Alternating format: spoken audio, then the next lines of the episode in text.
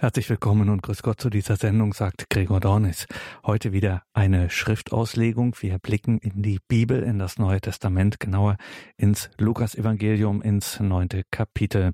Und das machen wir nicht einfach nur mit einem historischen Interesse, sondern wir wollen wissen, was Gott zu uns spricht, was das Wort Gottes uns heute, hier und jetzt, jeder und jedem Einzelnen von uns zu sagen hat, ins Herz zu sprechen hat und dabei hilft uns in seiner unvergleichlichen Weise einer der bedeutendsten geistlichen Schriftausleger, das kann man wirklich so sagen, einer der bedeutendsten geistlichen Schriftausleger, den wir derzeit im deutschsprachigen Raum haben, Palutiner Pater Hans Buob.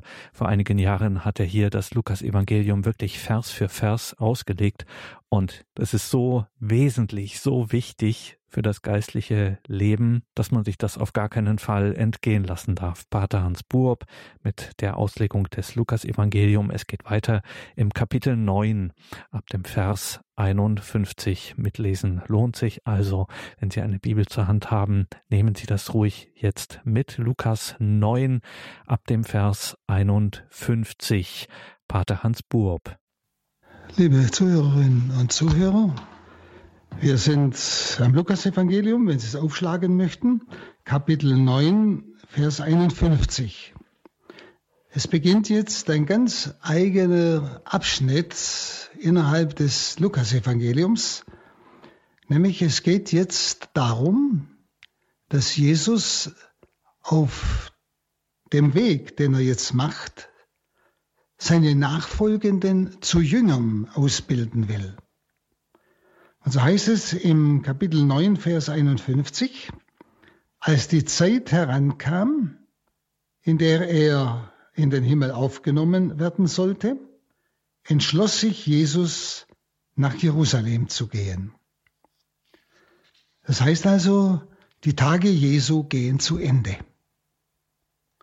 Und zur Vollendung kommen diese Tage Jesu am Tag seiner Hinaufnahme die Zeit herankam, als das, in der er in den Himmel aufgenommen werden sollte.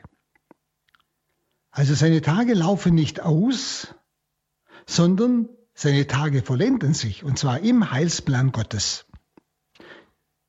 Jesus wandert jetzt nicht mehr umher wie vorher, wenn es heißt, er ging von Stadt zu Stadt, von Dorf zu Dorf und hat überall gepredigt, sondern er geht jetzt auf das von Gott vorherbestimmte Ziel zu. Und dieses Ziel ist Jerusalem. Er bricht also jetzt auf, um nach Jerusalem zu gehen. Die Stadt der Prophetenmörder. Sie, also Jerusalem, wird die Stadt seines Ausgangs und seiner Vollendung sein. Jerusalem ist aber nicht nur der Ort seines Todes, sondern eben auch der Ort seiner Auferstehung und der Ort der Geistsendung. Und damit ist Jerusalem eine Stätte des Heils. Also er bricht jetzt auf mit einem klaren Ziel, nach Jerusalem zu gehen. Dann heißt es in 52, und er schickte Boten vor sich her. Diese kamen in ein samaritisches Dorf und wollten eine Unterkunft für ihn besorgen. Also Jesus sendet Boten, um Quartier zu machen. Dieser Satz hört sich so an wie so ein Nebensatz, aber er drückt bereits etwas Wichtiges aus. Dieser Jesus, der jetzt schnurstracks nach Jerusalem geht, wo Tod und Auferstehung ihn erwarten, er sendet jetzt. Und dieses Senden, dieses Wort, bringt die Hoheit des Kyrios ans Licht. Er, der Herr, er sendet. Und dann heißt es in 53 und 54, aber man nahm ihn nicht auf, weil er auf dem Weg nach Jerusalem war. Als die Jünger Jakobus und Johannes das sahen, sagten sie, Herr, sollen wir befehlen, dass Feuer vom Himmel fällt und sie vernichtet. Also die Verweigerung der Aufnahme Jesu betrifft auch die Annahme seiner Botschaft. Sie lehnen nicht nur ihn ab, sondern sie lehnen natürlich auch seine Botschaft ab. Alles, was dazu ihm gehört. Die, die Samariter ist eine jüdische Sekte gewesen. Sie ahnen nicht, was sie ablehnen und wen sie ablehnen. Die Jünger wussten es. Sie kannten inzwischen Jesus. Und so wollten sie zur Strafe gleichsam das Elia-Wunder erneuern, nämlich Feuer vom Himmel zu rufen. Und wir erfahren hier auch, welche Boten er vorausgeschickt hat, nämlich Jakobus und Johannes. Allerdings wird hier klar, die Jünger Jesu sind mit ihrem befehlsmächtigen Wort vom Willen des Kyrios abhängig. Sie müssen ihn fragen, sollen wir das herabrufen? Also hier wird ihnen sehr klar, dass der Kyrios, der Herr, der Befehlende ist. Darum heißt ja, Herr, sollen wir befehlen, das Feuer vom Himmel fällt und sie vernichtet. Sie anerkennen den Herrn, den Kyrios, den göttlichen Herrn. Und sie können nur etwas erreichen, wenn er ihnen befiehlt. Hören Sie, gleich am Anfang dieses Weges nach Jerusalem, wo er seine Jünger zur Jüngerschaft ausbildet. Da geht es um Sendung, aber immer im Auftrag des Herrn. Nicht in eigener Autorität. Das wird hier gleich am Anfang sehr, sehr deutlich. Dann 55 und 56. Da wandte er sich um und wies sie zurecht. Und sie gingen zusammen in ein anderes Dorf. Das heißt also im, im Griechischen, er fährt sie schroff an. Der Hintergrund ist, trotz der Vollmachtsübertragung, die ja Jesus ihnen im Senden gegeben hat, ist es nicht Aufgabe der Jünger, das Gericht von Sodoma an unbußfertigen Städten zu vollziehen. Dazu hat er sie nicht gesandt. Das ist Sache Gottes. Sie sollen die Feindesliebe leben. Also Jesus geht nicht als Richtender nach Jerusalem, sondern als Retter. Und das wird hier klar. Er fährt sie schroff an. Nicht? dass sie das nicht tun dürfen. Und sie, er will sie gleichsam jetzt einüben in die Jüngerschaft. Und dazu gehört die Feindesliebe. Und wenn er sie sendet, dann sendet er sie nicht zum Gericht, sondern zum Heil der Menschen. Das ist die Aufgabe des Jüngers. Und wir sind immer gerne bereit, auch wenn wir uns wirklich Christus entschieden haben, die Taufe angenommen haben, wirklich Jünger sind. Wir sind immer wieder in der Gefahr, das Feuer über Sodoma und Gomorra herabzurufen. Das heißt, zum Gericht zu blasen, anstatt zur Rettung. Jesus sendet seine Jünger zur Rettung der Menschen. Und so geht er nach Jerusalem, nicht um dort Gericht zu halten, sondern dort zu sterben, für die Rettung der Menschen. Hier schauen Sie gleich am Anfang, ist klar das Ziel ausgesprochen. Dann 57. Als sie auf ihrem Weg weiterzogen, redete ein Mann Jesus an und sagte, ich will dir folgen, wohin du auch gehst. Nun, der Jüngerkreis um Jesus hat sich schon äh, irgendwie festgebildet. Es sind schon solche, die jetzt drei Jahre mit ihm zogen. Und jetzt geht es ja um die Aufnahmebedingungen für die Nachfolgewilligen. Was gehört zu einem Jünger? Aufnahmebedingungen für solche, die ihm nachfolgen wollen, und zwar auf dem Weg nach Jerusalem. Das ist für uns wichtig.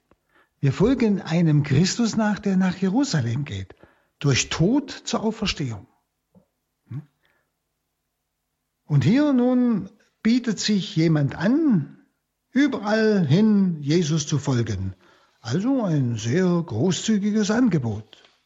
Nicht? Ich will dir folgen, wohin du auch gehst. Er geht ans Kreuz. Da muss man sich ja bedenken. Schauen wir auf die Antwort Jesu. 58. Jesus antwortete ihm, die Füchse haben ihre Höhlen und die Vögel ihre Nester.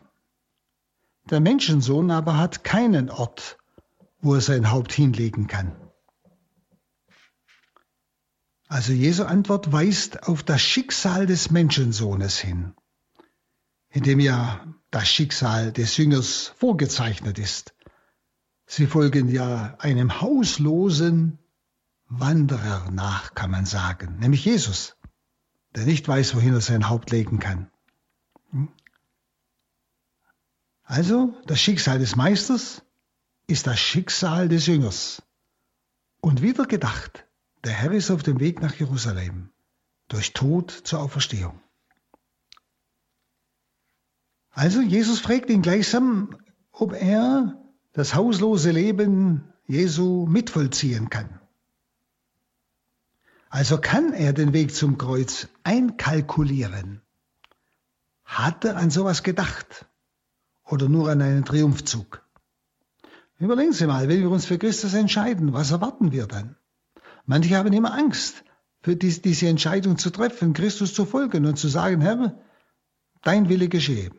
Ich gehöre ganz dir, mach was du willst. Da haben immer gleich Angst, was macht er mit mir? Was geschieht da? Sicher muss ich auch das Kreuz einkalkulieren. Klar, das gehört zur Nachfolge Christi. Aber gemeint ist sehr, sehr stark natürlich das ganz Alltägliche, die alltäglichen Widerwärtigkeiten. Für Jesus bedeutet das hauslos frei sein für den Gehorsam. Er ist hauslos, er weiß nicht, wo er sein Haupt hinlegen soll, aber das heißt für ihn frei sein für den Gehorsam seiner Aufgabe gegenüber. An nichts gebunden sein. Es geht um diese Freiheit. Der Jünger muss so frei sein, dass er sich ganz der Aufgabe des Reiches Gottes widmen kann. 59, jetzt kommt ein anderer. Zu einem anderen sagte er, folge mir nach. Der erwiderte, lass mich zuerst heimgehen und meinen Vater begraben. Also im zweiten Fall ruft Jesus. Im ersten hat sich einer angeboten. Das ist eigentlich nicht entscheidend. So entscheidend ist der Ruf Jesu. Hier jetzt ruft Jesus. Es wird deutlich, dass nichts dem Ruf Jesu in die Nachfolge vorgezogen werden darf. Jesus ruft in Befehlsform, nämlich ganz klar, folge mir nach, hinter mich. Und er befiehlt und ruft kommentarlos. Ich folge ihm und weiß nicht wohin, nach Jerusalem. Also wir spüren hier, der Ruf Jesu an einen Menschen ist mehr Kraft als Befehl. Im Ruf Jesu ist die Kraft, dem Ruf folgen zu können. Das wird jeder bestätigen, der eine, die seine Berufung gespürt hat, erfahren hat und Christus folgt. Also hier der zweite ist der, den Jesus selber ruft. Und das ist entscheidend. Denn Vers 60, Jesus sagte zu ihm, lass die Toten ihre Toten begraben. Du aber geh und verkünde das Reich Gottes. Also bei dieser Aussage geht es darum, dass der von Jesus gerufene selbst die heiligste Verpflichtung dem Eintritt in die Nachfolge und in die Verkündigungsauftrag hintanstellen soll. Die heiligste Verpflichtung. Und das ist den Vater begraben. Wenn Sie, Jesus benutzt hier ein Extrem. Das, er sagt ja nicht, dass ich den Vater nicht begraben darf. Aber wenn es kollidiert mit dem Reich Gottes, wenn es kollidiert mit der Nachfolge Christi oder mit dem Verkündigungsauftrag, dann hat der Verkündigungsauftrag und die Nachfolge Vorrang. Wenn Sie im Hebräischen wird das immer im jüdischen Denken immer als extrem gegenübergestellt, was wichtig ist, schwarz-weiß. Vater begraben, aber die erste Pflicht ist Christus nachzufolgen. Es gibt gar nichts, was dieser Nachfolge und der Verkündigung des Reiches Gottes ja entgegensteht was dem Konkurrenz machen könnte. Es gibt nichts. Als innerer Grund für diese Unbedingtheit der Forderung Jesu ist ja hier diese dringende Notwendigkeit sehr betont herausgestellt, nämlich das nahende Reich und sein Heil. Und das muss verkündet werden. Das, das ist diese dringende Notwendigkeit. Die Verkündigung und die Nachfolge Christi haben keine Zeit mehr. Es drängt, weil es um die Ewigkeit von Menschen geht. Da kann man nicht warten, da kann eine, da kann eine Ewigkeit verpasst sein. Nicht? Also die Nachfolge, die Verkündigung ist das Entscheidende. Hm? Also der Ruf Jesu gibt ihm die Kraft, auf diesem Weg auch zu gehen. Dann der Vers 61 und folgender. Wieder ein anderer sagte, das ist schon der dritte, ich will dir nachfolgen, Herr. Zuvor aber lass mich von meiner Familie Abschied nehmen. Und Jesus erwiderte ihm, keiner, der die Hand an den Flug legt und gelegt hat und nochmals zurückblickt, taugt für das Reich Gottes. Also hier erklärt jemand seine Bereitschaft zur Nachfolge. Er erklärt seine Bereitschaft. Er hat aber eine Vorbedingung, nämlich noch Abschied zu nehmen. Eventuell ist hier an das Beispiel des Elisha gedacht. Aber wenn Sie dran denken, als Elias dem Eliseus, dem Elisha, den Prophetenmantel umhängte, als er beim Flügen war, also in seiner Firma kann man sagen, nicht? hat er sofort begriffen, hat seine Arbeit aufgehört, ist mit ihm gezogen, ging heim, hat die Ochsen, das war sein Geschäft, die Ochsen geschlachtet, das Joch verbrannt und das Fleisch damit gekocht, den Anwesenden gegeben und ist weggegangen. Das heißt, er hat die Brücke nach zurück total abgebrochen. Er hat nicht noch ein Geschäft zu Hause, falls das mit dem Elia, mit dieser Sendung des Propheten nicht funktioniert, dann gehe ich wieder heim, da habe ich ja noch was. Nein, er hat alle Brücken abgebrochen. Ochsen geschlachtet, Joch verbrannt. Und da muss sich jeder fragen, der Christus folgt, der von ihm angerufen ist, habe ich meine Ochsen geschlachtet und das Joch verbrannt oder nicht? Oder habe ich noch irgendwie Sicherheiten mir irgendwo hinterlegt, in irgendeiner Weise? Sicherheiten. Das kann das Geld sein, das kann ein Geschäft sein, es kann die Sicherheit eines sehr guten Berufes sein. Das weiß ich. Es gibt sehr viele Möglichkeiten von Sicherheit. Wenn das mit der Nachfolge nicht funktioniert, ich habe noch eine andere, andere äh, Möglichkeiten, nicht?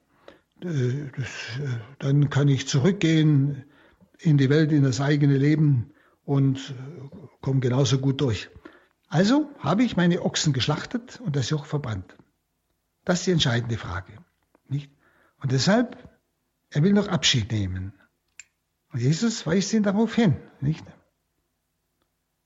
Keiner, der die Hand an den Flug legt und gelegt hat und noch zurückblickt, taugt für das Reich Gottes, denn der zieht krumme Furchen, wenn er zurückschaut. Der kann für das Reich Gottes nichts taugen. Der zurückschaut. Das ist doch der, wenn er Abschied nimmt, zerbricht er alle Brücken dass er nicht mehr zurückschauen kann, dass nichts mehr zieht, dass ihn nichts mehr zurückhalten kann von der Nachfolge oder dass, wenn es nicht klappt mit der Nachfolge, er zurückkehren kann, sondern dass sich radikal mit seiner ganzen Existenz riskiert für die Nachfolge Jesu. Das ist dieses Zurückschauen. Er hat noch irgendwelche Köcher, äh, Pfeile in seinem Köcher. Also Jesu Bildwort ist ein Bildwort, lehnt also einen Arbeiter ab, der nach der Bereitschaftserklärung zur Nachfolge noch zurückdenkt an das, was er verlassen hat. Verlassen, aber nicht geschlachtet und verbrannt. Verlassen. Aber er kann wieder zurückkehren. Der taugt nichts für das Reich Gottes. Und zwar nichts.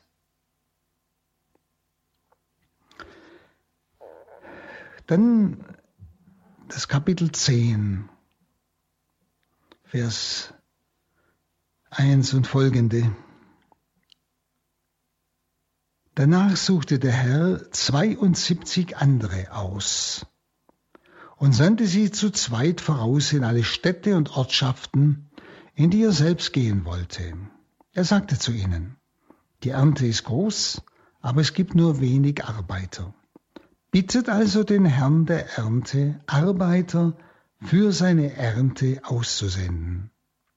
Geht, ich sende euch wie Schafe mitten unter die Wölfe. Nehmt keinen Geldbeutel mit, keine Vorratstasche, keine Schuhe. Grüßt niemand unterwegs. Wenn ihr in ein Haus kommt, so sagt als erstes Friede diesem Hause. Wenn dort ein Mann des Friedens wohnt, wird der Friede, den ihr ihm wünscht, auf ihm ruhen. Andernfalls wird er zu euch zurückkehren. Bleibt in diesem Haus, esst und trinkt, was man euch anbietet, denn wer arbeitet, hat ein Recht auf seinen Lohn. Zieht nicht von einem Haus in ein anderes. Wenn ihr in eine Stadt kommt und man euch aufnimmt, so esst, was man euch vorsetzt. Heilt die Kranken, die dort sind, und sagt den Leuten, das Reich Gottes ist euch nahe. Wenn ihr aber in eine Stadt kommt, in der man euch nicht aufnimmt, dann stellt euch auf die Straße und ruft, selbst den Staub eurer Stadt, der an unseren Füßen klebt, lassen wir euch zurück. Doch das sollt ihr wissen, das Reich Gottes ist nahe. Und ich sage euch, Sodoma wird es an jenem Tag nicht so schlimmer gehen wie dieser Stadt. Also die zwölf Apostel sind eigentlich das Symbol für das Volk Israel. Jesus hat eine Sendung für Israel. Und jetzt heißt es plötzlich, er sendet 72 andere Jünger aus die ihm auch folgen, aber die nicht zu seinen Aposteln gehören, die er aus den Jüngern der ausgewählt hat. Nach Genesis 10 ist die Zahl aller Völker 72 damals, vom damaligen Denken her. Das heißt also, Jesus erhebt Anspruch auf die ganze Menschheit, alle Völker. Und er sendet zu allen Völkern. Er selber ist vom Vater gesandt in das Volk Israel. Aber jetzt beginnt er bereits schon, sie auszusenden. Eben die Zahl 72 ist die Symbolik, nicht? Nämlich in alle Welt, wohin er kommen wollte. Aber er kommt erst hin durch sie nach seiner Auferstehung. Eben durch seine Kirche, durch seine Boten. Und die 72 bekommen also Auftrag und Sendung. Auftrag und Sendung. Sie sollen nämlich paarweise gehen. Das hat einen, einmal einen Sinn, dass zwei die Wahrheit bezeugen. Das war damals, wenn es um die Wahrheit ging, mussten es immer zwei Zeugen sein. Und als Herolde des Herrn sollen sie gleichsam sein Kommen vorbereiten. Und sein Kommen zu diesen allen Völkern geschieht ja dann im Lauf der Kirchengeschichte. Eben als der erhöhte Herr, der in seiner Kirche dann überall hinkommt. Aber durch seine Herolde. Später die Apostel, heute Bischöfe, Priester, die Nachfolger der Apostel. Und er sagt ganz deutlich, sie sollen um Arbeiter, also um Jünger, für die Ernte bitten. Das Wichtigste ist also das Gebet. Der Zeitpunkt der Ernte, das ist Sache Gottes. Wann die Ernte ist, das, soll, das geht sie gar nichts an. Sie sollen nur um Arbeiter für die Ernte bitten, damit ihnen auch selber bewusst ist, dass ihre eigene Berufung nicht aus ihnen selbst kommt. Denn Jesus sucht die Arbeiter. Das haben Sie vorhin gemerkt bei diesen drei Männern, die ihm nachfolgen wollten. Zwei haben sich angeboten, einer wurde berufen. Das Entscheidende ist die Berufung, die Kraft der Berufung, um das durchzuhalten. Nicht? Und das muss erbeten sein, sodass jeder Jünger, auch heute, sich klar sein muss, dass seine Berufung von Menschen erbetet ist, dass er das anderen schuldig ist und dass er mit seiner Berufung nicht umgehen kann, wie er will. Ob als Priester oder was auch immer. Ja? sie ist mir von Menschen erbeten zu ihrem Heil. Denn ich habe zum Beispiel die Berufung zum Priestertum, um den Menschen die Fülle der Gnade durch die Sakramente zu vermitteln, die frohe Botschaft ihnen zu verkünden. Ich bin's ihnen schuldig. Sie haben diese Gabe für mich erbeten, um ihres Heiles willen.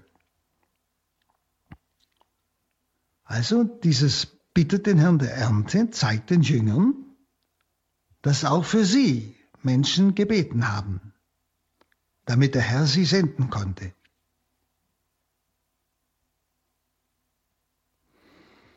Und da ist die Frage, gerade jetzt in diesem Priesterjahr, bete ich wirklich um Priester? Habe oft den Eindruck, dass Gemeinden einen Priester fordern, sie wollen einen haben, aber sie tun eigentlich nichts oder ganz wenig, um Priesterberufe zu erbitten aus den eigenen Reihen.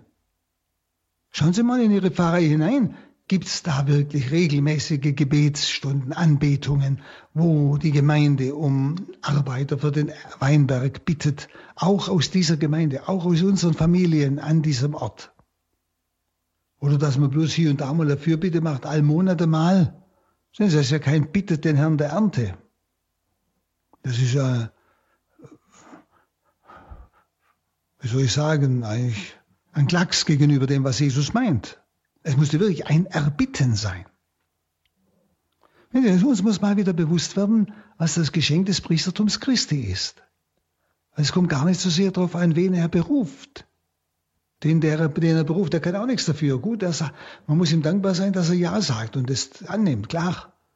Aber das Eigentliche ist die Berufung vom Herrn her, und zwar für die Kirche für die Menschen, für die anderen, damit sie zum Heil finden, damit sie diese Fülle der Gnade der Erlösung durch die Sakramente erhalten können.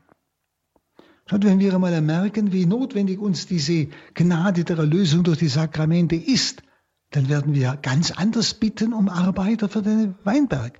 Wenn wir ganz anders bitten, auch für die Priester. Nicht? Dass sie immer mehr auch fähig werden, entsprechend ihre Berufung zu leben und Zeugnis zu geben.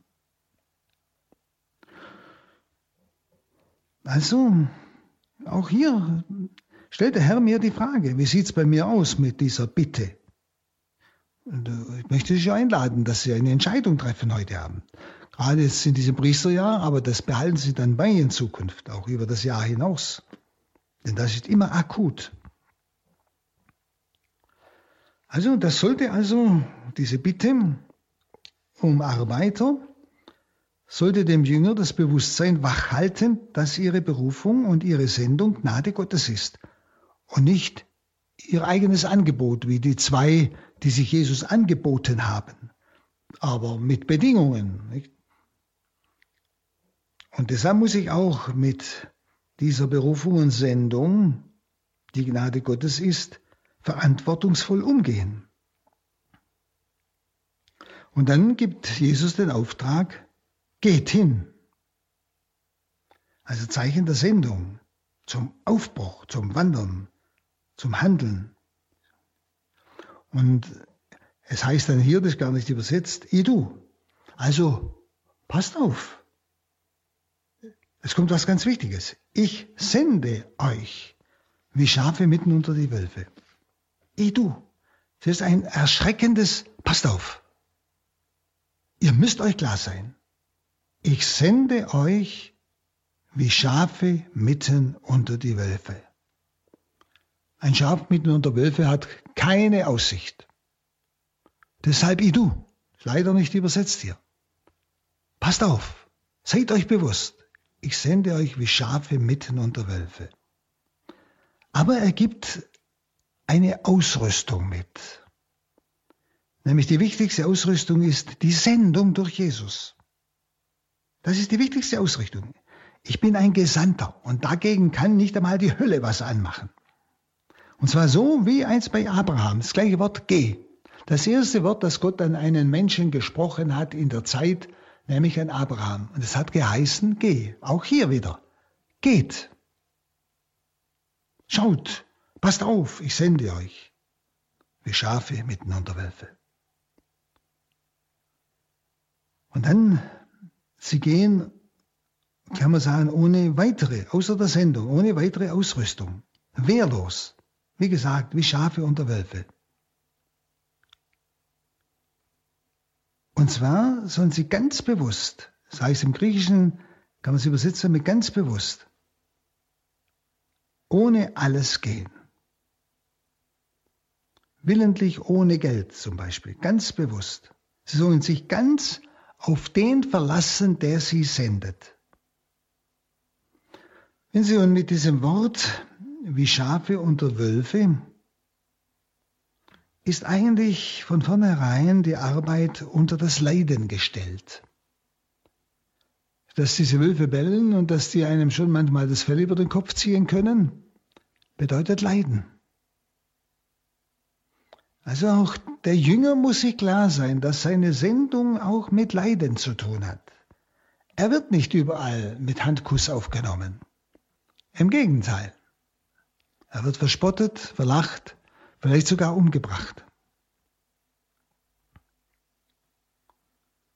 Und trotzdem dürfen sie sich von der Sendung nicht abbringen lassen oder hindern lassen. Und deshalb sagt er, grüßt keinen unterwegs. Beim heiligen Lukas werden Sie feststellen, da eilen alle Boten. Zum Beispiel schon am Anfang. Maria eilt über das Gebirge zu Elisabeth.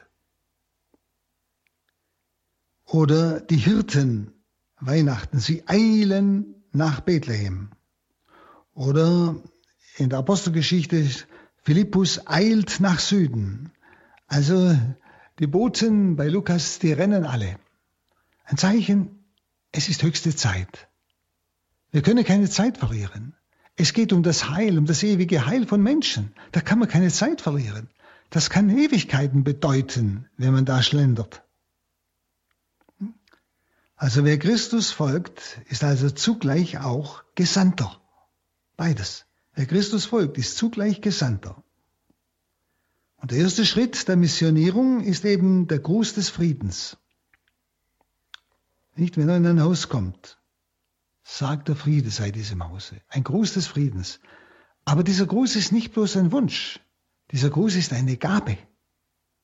Das wird sehr deutlich, wenn dort kein Mann des Friedens ist, kehrt der Friede zu euch zurück. Also das ist eine Gabe, da ist etwas Erfahrbares. Ja? Und so wie beim Propheten Elia nicht? der zu Elija gesprochen hat. Nicht? So geht auch hier der Friede über zu dem, der ihn aufnimmt, der offen ist. Dagegen bei Ablehnung, sagt Jesus, sollten sie sogar ein Zeichen setzen. Nämlich den Staub von den Füßen schütteln. Die Ablehnung Jesu ist eine größere Sünde als die Sünde von Sodoma und Gomorra, sagt er. Nicht? Also, das heißt wiederum, er sendet sie, es eilt, sie müssen sich bewusst sein, dass ihre Sendung, ihre Berufung erbeten ist, eine Gabe ist. Sie haben Verantwortung für das Heil dieser Menschen. Und deshalb sollen sie nichts mitnehmen, sollen sich ganz auf den Herrn verlassen. Oder auch dieses Grüßt niemand, das ist gemeint, macht keine Privatbesuche, weil, wissen Sie, im Orient war so eine Begrüßungszeremonie manchmal drei Tage lang. Das ist alles Zeitverlust. Nicht? Denn Sie sollen ja in das Haus, wo Sie kommen, grüßen, nämlich den Frieden vermitteln. Also der Jünger soll sich ganz auf den Herrn abstützen in allem auf den, der ihn gesandt hat. Und dann kann er auch mitten unter Wölfe gehen. Der ihn gesandt hat, wird ihn durchtragen. Dann der Vers 13. Nicht weh dir, Korazim, weh dir, Bethsaida. Wenn einst in Tyros und Sidon die Wunder geschehen wären, die bei euch geschehen sind, man hätte dort in Sack und Asche Buße getan. Muss ja klar sein, er hat inzwischen diese Städte verlassen. Er ist ja jetzt auf dem Weg nach Jerusalem und er kommt auch nicht mehr in diese Städte zurück. Es sind die Städte, wo er am meisten gepredigt hat, am meisten Wunder gewirkt hat. Hm? Und diese Verse sind eindeutig eine Drohbotschaft, eindeutig. Und manche Ausleger versuchen sich an dieser Stelle herauszureden. Sie kennen ja das, die Heilige Schrift ist eine Frohbotschaft und keine Drohbotschaft. Ja, was ist denn das hier? Das wehe dir. Aber diese Stelle ist eindeutig, die kann keiner durchstreichen. Jesus will das Heil aller Menschen. Und deshalb ist er es auch dem Menschen schuldig, aufzuzeigen, wohin sein Weg führt, wenn er die frohe Botschaft ablehnt, so wie Kurazin, Bethsaida und Kapharnaum. Sie haben alles angenommen für sich, die Heilungen und so weiter, aber die frohe Botschaft, die Jesus verkündet hat, die haben sie nicht angenommen. Und deshalb wehe dir. Wenn Sie, wenn ich's gut meine, und Jesus meinte es gut, dann muss er ihnen sagen, wohin das führt, wenn sie seine Botschaft ablehnen. Es ist schlimmer wie bei Sodom und Gomorra. Denn die haben die Botschaft Jesu nicht gehört. Die haben das nicht gewusst. Also deshalb droht Jesus eben um des Heiles willen, dass sie vielleicht doch noch zur Vernunft kommen. Also die Verse hier schließen an die Ablehnung der Botschaft der Jünger Jesu. Nicht, wenn sie euch nicht annehmen, dann schüttelt den Staub von euren Füßen. Und dann spricht er selber das Urteil über die, die auch ihn nicht angenommen haben. Die drei bekannten Städte.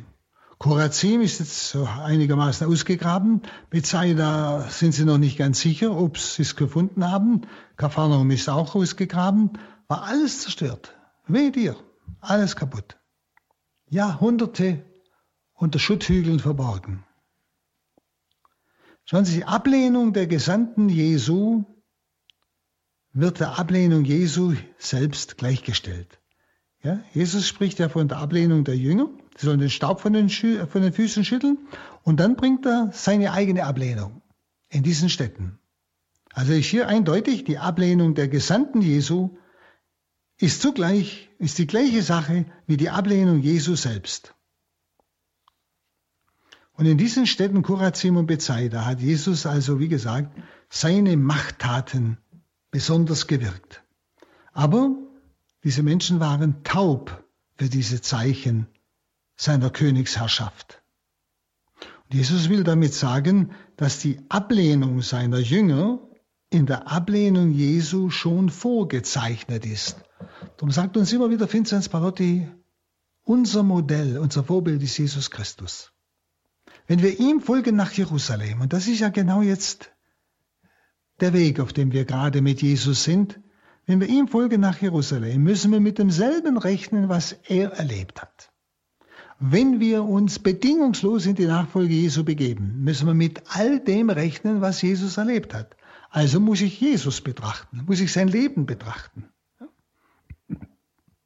Und Jesus will damit, wie gesagt, sagen, dass die Ablehnung seiner Jünger in der Ablehnung seines Lebens vorgezeichnet ist.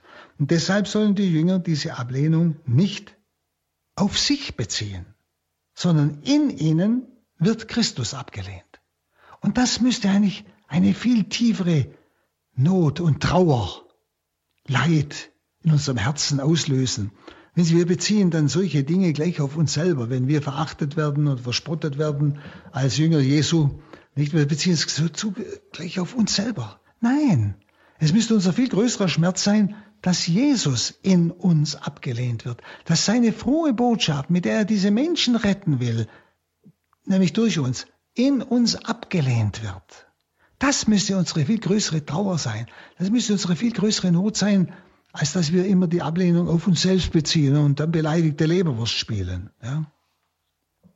Da merken wir, wie wenig wir uns oft mit Jesus identifizieren, wie wenig wir diese Worte ernst nehmen.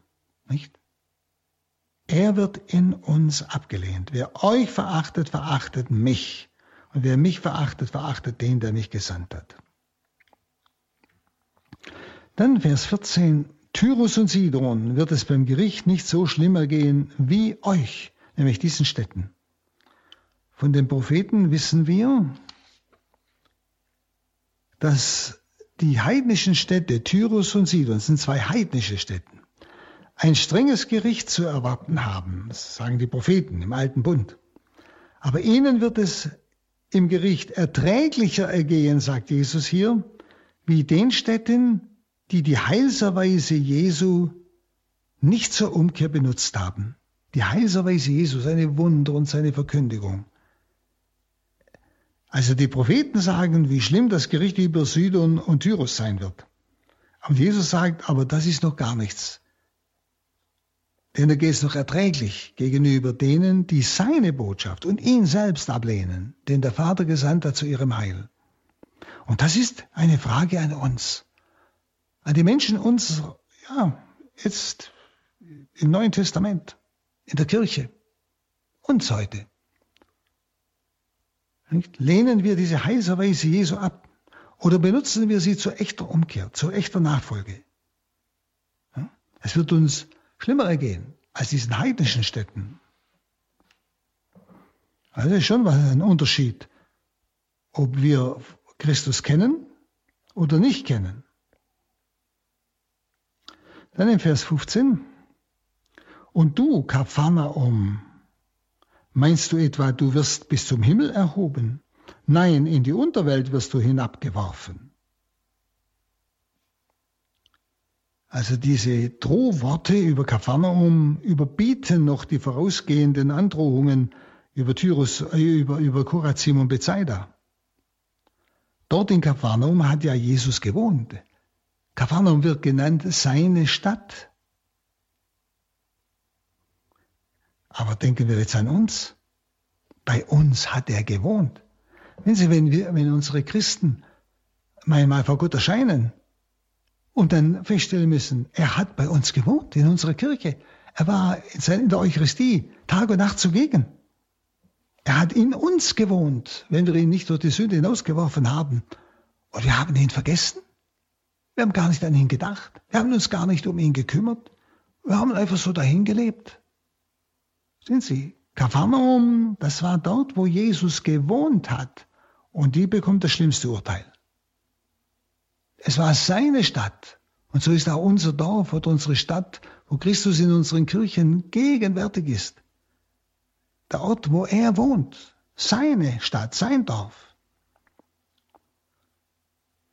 Und gerade in Kapharnaum hat er ja die meisten Machttaten gewirkt. Nun, was will Jesus sagen? Erstens einmal, hier wird die Strafe nicht nur angedroht, sondern auch wie bei den alttestamentlichen Propheten angekündigt.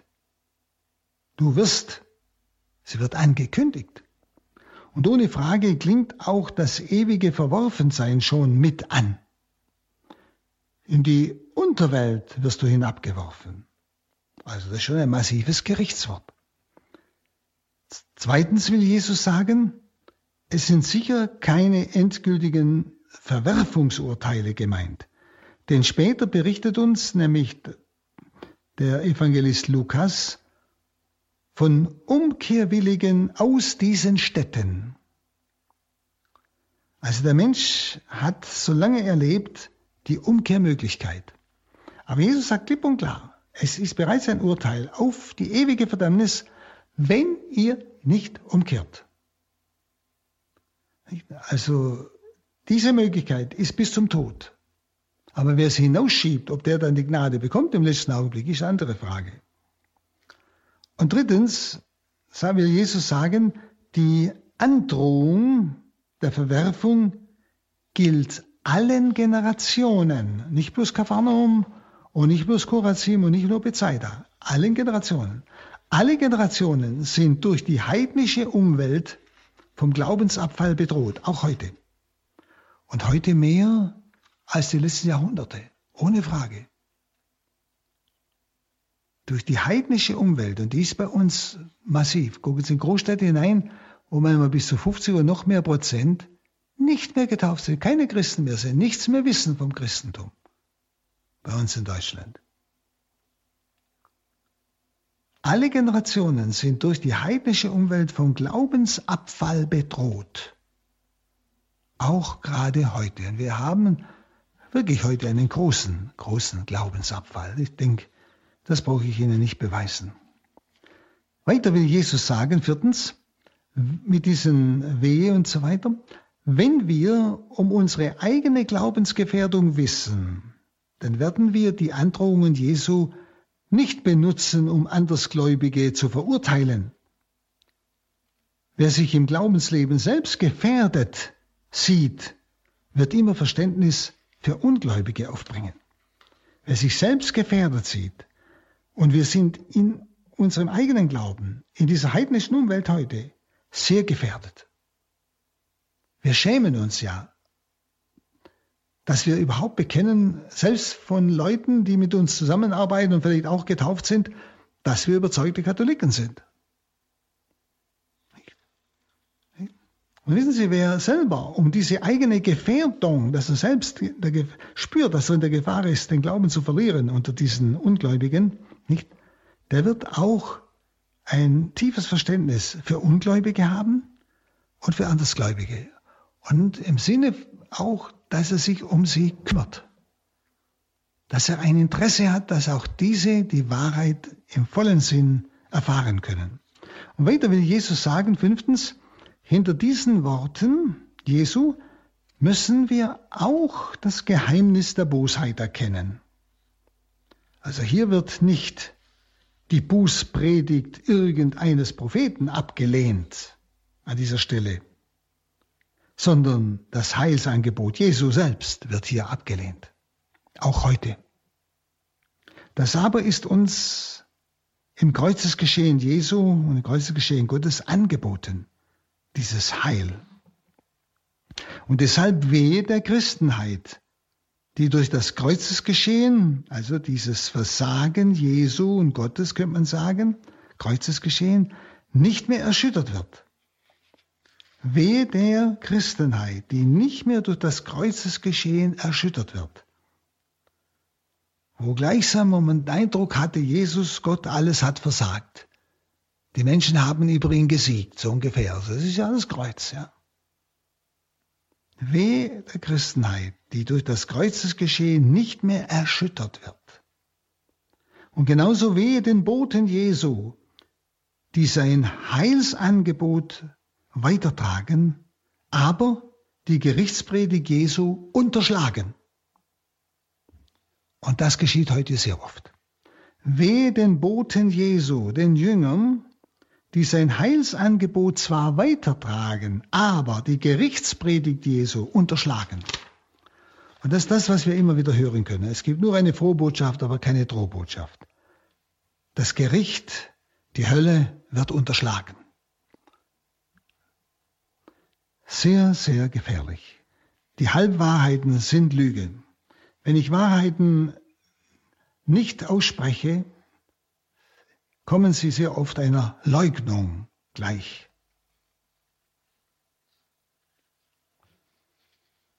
Nicht? Und dann sagt er zu den Aposteln, wer euch hört, der hört mich. Wer euch ablehnt, der lehnt mich ab. Wer mich ablehnt, der lehnt den ab, der mich gesandt hat. Vers 16.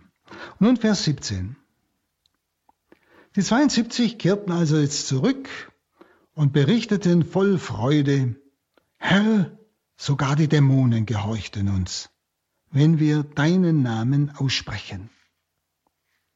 Also die Rückkehrenden, er hat ja die 72 ausgesandt, jetzt kommen sie zurück, aber sie freuen sich mehr über ihre exorzistischen Erfahrungen als über die Aufnahme Jesu. Ganz eigen. Nicht? Sie berichten voll Freude, Herr, sogar die Dämonen gehorchen uns, wenn wir deinen Namen aussprechen. Sie freuen sich mehr über ihre exorzistischen Erfahrungen als über die Aufnahme Jesu. Also mehr darüber, dass, äh, dass die Menschen die Botschaft Jesu, die Sie ihnen gebracht haben, dass Sie das aufgenommen haben. Also Sie haben jetzt die Macht wie Jesus selbst, das haben Sie gespürt, in seinem Namen. Und sie nennen ihn Kyrios, Herr. Sogar die Dämonen gehorchen uns, Kyrios, der göttliche Herr. Das erinnert wieder an die Hoheit des sendenden und bevollmächtigten Kyrios. Nicht? Ich habe Ihnen am Anfang gesagt, als er sie aussendet, er der Herr, der Kyrios sendet. Ja? Und hier wiederum, Sie nennen ihn hier wieder Kyrios, Herr. Sie erinnern also an diese Hoheit des Sendenden, an diesen bevollmächtigten Kyrios. Sie sind sich dessen also schon bewusst. In seinem Namen ist ihnen diese Macht gegeben. Dann Vers 18. Da sagte er zu ihnen, ich sah den Satan wie einen Blitz vom Himmel fallen. Jesus spricht jetzt, gleichsam könnte man sagen, von einer Vision. Er sah den Satansturz, also die Entmachtung Satans. Sein Sturz aus dem Himmel ist ja die Voraussetzung gewesen, dass die Jünger ihn austreiben konnten. Das wird in der geheimen Offenbarung ja geschildert, wie Michael und seine Engel mit dem Satan kämpfen, mit diesen gefallenen Engeln, die nicht mehr dienen wollten, nicht mehr Gott anbeten wollten, sie wollten sein wie Gott. Jesus sieht gleichsam den Satansturz. Und dieser Sturz Satans, nicht, war die Voraussetzung, dass die Jünger jetzt Vollmacht über ihn haben durch Jesus. Und der Sturz Satans bedeutet noch keineswegs Ausstoßung Satans aus der Welt. In der geheimen Offenbarung heißt es, er wurde auf die Erde geworfen, nicht in die Hölle. Und führt Krieg über die übrigen Kinder der Frau.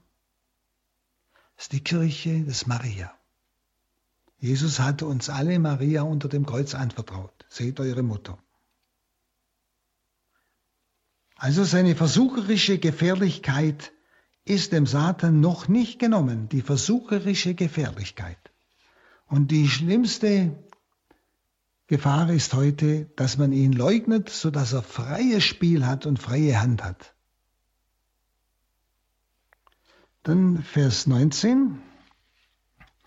Seht, ich habe euch die Vollmacht gegeben, auf Schlangen und Skorpione zu treten und die ganze Macht des Feindes zu überwinden. Nichts wird euch schaden können. Also Jesus versichert ihnen, dass Satan ihnen in keiner Hinsicht mehr beim Missionswerk schaden kann. Aber sie müssen sich an ihn halten, an Jesus, der ihnen ja diese Macht gegeben hat, diese Vollmacht. Ich habe euch die Vollmacht gegeben. Ja? Aber das wird in dem Maß sein, wie ich mit Christus verbunden bin. Dann der Vers 20. Doch freut euch nicht darüber, dass euch die Geister gehorchen, sondern freut euch darüber, dass eure Namen im Himmel verzeichnet sind. Also Jesus korrigiert noch die Freude der Zurückkehrenden über ihre Macht gegenüber den Dämonen. Er korrigiert sie noch. Nämlich er sagt ihnen, es gibt noch etwas Wichtigeres als die Macht über die Dämonen. Etwas Wichtigeres, was euch mehr beschäftigen müsste. Das Wissen von Gott für das ewige Heil bestimmt zu sein. Liebe Zuhörer, ist Ihnen das das Wichtigste? Das Wissen von Gott für das ewige Heil bestimmt zu sein. Ist mein Leben ausgerichtet nach Osten? Das heißt, auf den aufgehende Sonne, Symbol für Christus auf den kommenden Herrn. Ist mein ganzes Leben darauf ausgerichtet? Oder gehe ich unter in Sorgen um das Diesseits und um all die Dinge, gerade jetzt wieder in unserer Wirtschaftskrise? Man muss sich nochmal sorgen, wenn man Aufträge hat, wenn man Familie hat, das ist alles klar. Das ist nicht gemeint. Sondern es geht um ein ängstliches Sorgen und ein nur noch, als ob das alles wäre. Und man hat keinen Blick mehr.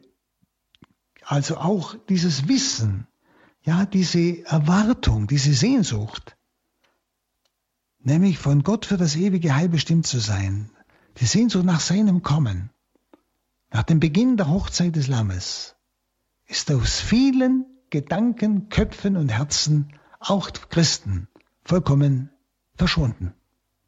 Und drum sind sie so traurig, so hoffnungslos skeptisch, hängen an allem möglichen Zeug? Brauchen alles Mögliche, um ein bisschen glücklich zu sein. Wichtiger als die Macht über die Dämonen, sagt Jesus, ist das Wissen, von Gott für das ewige Heil bestimmt zu sein. Nicht? Wohin schaue ich? Wohin gehe ich? Warum denke ich heute so, rede ich so, handle ich so? Warum? Ist es wirklich ausgerichtet auf die Ankunft des Herrn? Ist es Vorbereitung? Ist es bestimmt von diesem Wissen und von dieser Wirklichkeit? Es ist eine Erwartung, eine Hoffnung, eine große Hoffnung in mir, die die Menschen spüren, die die Menschen erfahren, wenn sie mit mir leben, dass ich nicht untergehe in diesen irdischen Sorgen, auch wenn sie mal groß sind, sondern dass ich eine ganz andere Hoffnung habe. Nicht? Und da, dass sie selber auch, sagt Jesus, Hörende sind, das sollte ihnen wichtiger sein, als dass man auf sie hören soll. Freut euch nicht darüber, dass euch die Geister gehören, sondern freut euch darüber, dass eure Namen im Himmel verzeichnet sind. Nicht? Das heißt also, dass wir auf den hören, der im Kommen ist. Dass wir selber mehr Hörende sein sollen, als dass man auf uns hört.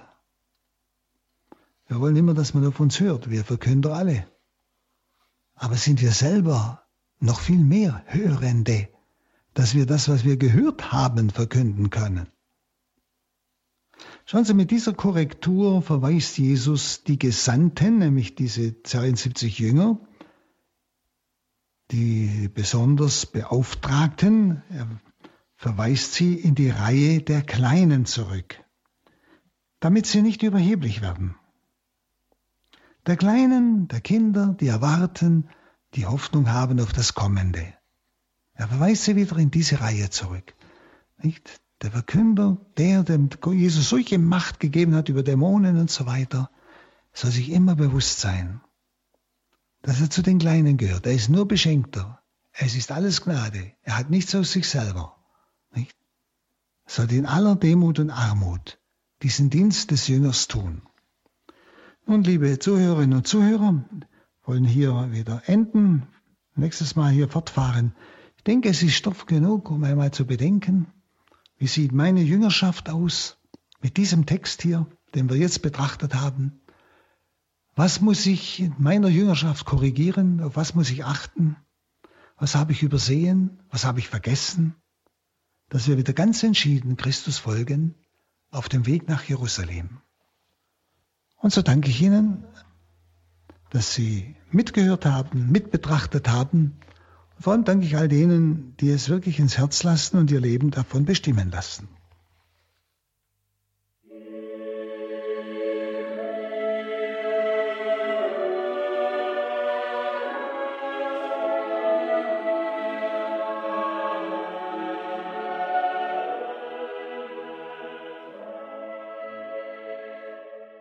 In der heutigen Credo-Sendung hörten Sie Pater Hans Burb, der Palutiner aus dem Exerzitienhaus St. Ulrich in Hochaltingen, legte hier vor einigen Jahren Vers für Vers das Lukas-Evangelium aus, eine ganz besondere Reihe, ein großer Schatz, der unter die Leute muss. Das heißt, wenn Sie das empfehlen möchten, zum Beispiel mit einem Link in Ihren sozialen Netzwerken, können Sie das gerne machen. Immer wieder auch gern die ganz klassische Methode, einfach sich eine CD zu bestellen bei unserem CD-Dienst und das dann gerne gern auch weitergeben. Sie bekommen kostenlos eine CD von dieser Sendung bei unserem CD-Dienst.